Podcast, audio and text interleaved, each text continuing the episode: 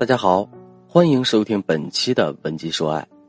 我曾经在网上看过一个段子，大致的内容是这样的：一个男子打电话给客服，“您好，我的卡掉。”还没等他说完，客服接过话茬说：“先生，您先别着急，按照我说的做就可以了。首先，您拨打这个号码挂失一下，然后再这样做，这样做，最后再这样就可以了。”客服接着说：“先生。”为了确保您的个人信息和财产不受损害，请您务必在最短的时间内进行这些操作。男子接着问：“就没有其他的办法了吗？”客服继续回答说：“要不您就去最近的营业厅办理。”最后，男子愣了半天说：“那我把卡从水里捞上来可以吗？我就是想知道卡掉水里了，影不影响它的使用？”客服听到这话后，一脸的无奈。这是一个典型的利用误会制造效果的段子。客服先入为主的反应是人们发笑的主要原因，而他之所以会先入为主，则是因为两个字：预判。什么是预判呢？预判是我们大脑在处理信息时的一种机制。简单来说，就是当我们对信息还没有一个完整认知的时候，我们的大脑就会根据过往的经验和反馈，提前得出结论，并且。采取一定的行动，而如果我们给别人的印象总是负面的，那么别人就很容易对我们产生负面的预判。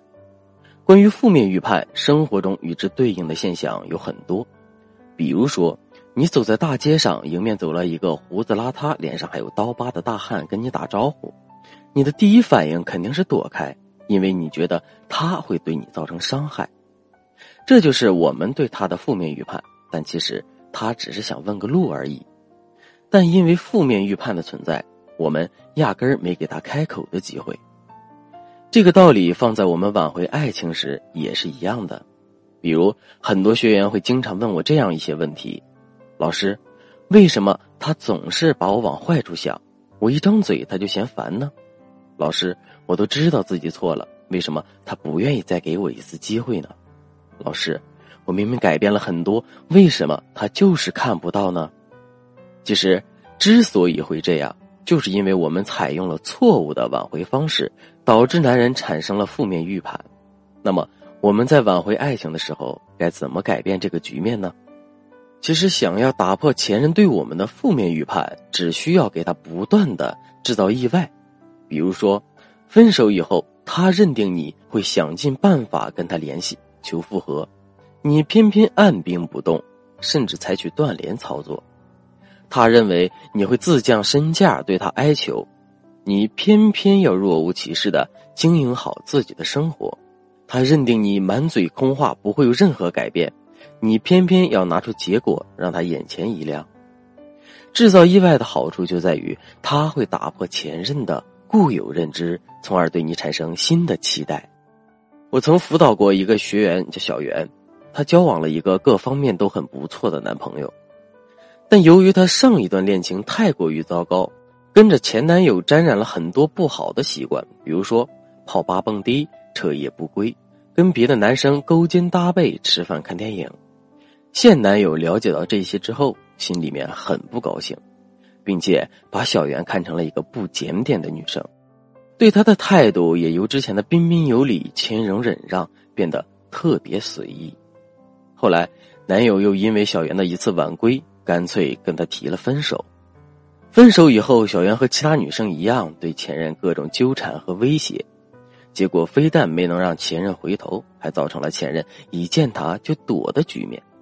小袁的心里很委屈，跑过来跟我说：“老师，我真的没做过任何对不起他的事，可我们的感情却到了这个地步，我到底该怎么办呢？”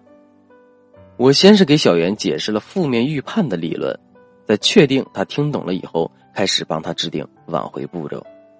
第一步，通过改变跟前任的沟通模式，制造意外，重建彼此的联系。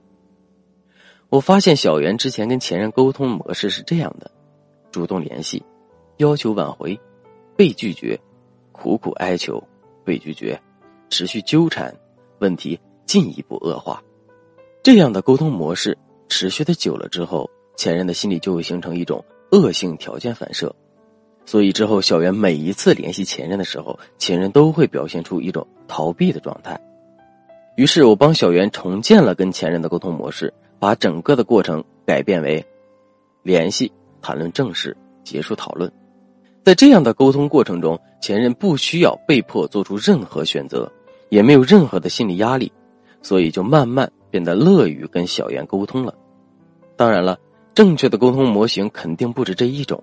如果你还不知道自身的情况适合什么样的沟通模式，可以添加微信“文姬说爱五二零”，我来帮你分析。第二步，通过改变自身形象标签，制造意外，给前任一个新的期待。怎么改变自身的形象呢？首先，我让小袁把身上所有的新潮另类的衣服全部丢掉，全部变成一些内敛和文静的装束。然后，我还让他去参加了一些技能培训班的培训。用一个月的时间学会了烹饪、插花和茶艺，在这样的基础上，我开始辅导他建设朋友圈。我让小袁把朋友圈里所有关于夜店的视频全部删掉，然后每天发一些自己做美食的照片、对生活的感悟或者自己努力工作的照片等等。总之，要全方位打造一个全新的形象。看到小袁的改变之后，前任的心里很好奇。他真的没想到，一个天天泡夜店的姑娘真的能够改变，而且变化还这么大。后来又过了一段时间，前任主动提出了复合。我跟小袁说，虽然你们现在复合了，但并不代表前任已经完全信赖了我们。在你们复合之后，还要在平时的相处中制造意外，才能最终解决问题。这也就是挽回的第三步：重复彼此间的相处情境，制造意外。彻底改变前任对你的印象，怎么才能达到这个效果呢？举个例子来说，在小袁跟前任复合一周的时间左右，我知道小袁故意加班到很晚回家，然后再让公司里的一位女同事开车送自己回来。那一天刚回到家，小袁就发现老公的脸色有些不对，果然自己还没来得及张嘴说话，老公就劈头盖脸的骂了一顿。说他是死性不改，一个人又跑出去鬼混不说，还敢让乱七八糟的人开车送，自己真是看错人了。我让小袁先不做任何的辩解，只在那里委屈的哭，然后让同事按照之前约定好的，假装上楼来还小袁落在车里的手机，然后借机把真相告诉了小袁的男友。男友知道真相后，心里万分懊悔，一边安慰小袁，一边狠狠的骂自己。而且经过了这件事以后，再遇到类似的情况。他也再也不敢往坏处想了。如果你因为触犯前任的原则给他留下了坏印象，用了上面的方法之后依然没有明显的效果，可以添加微信“文姬说爱五二零”，文姬说爱的全拼五二零，我来为你制定专业的解决方案。好了，今天的内容就到这里了。文姬说爱，迷茫情场，你得力的军师。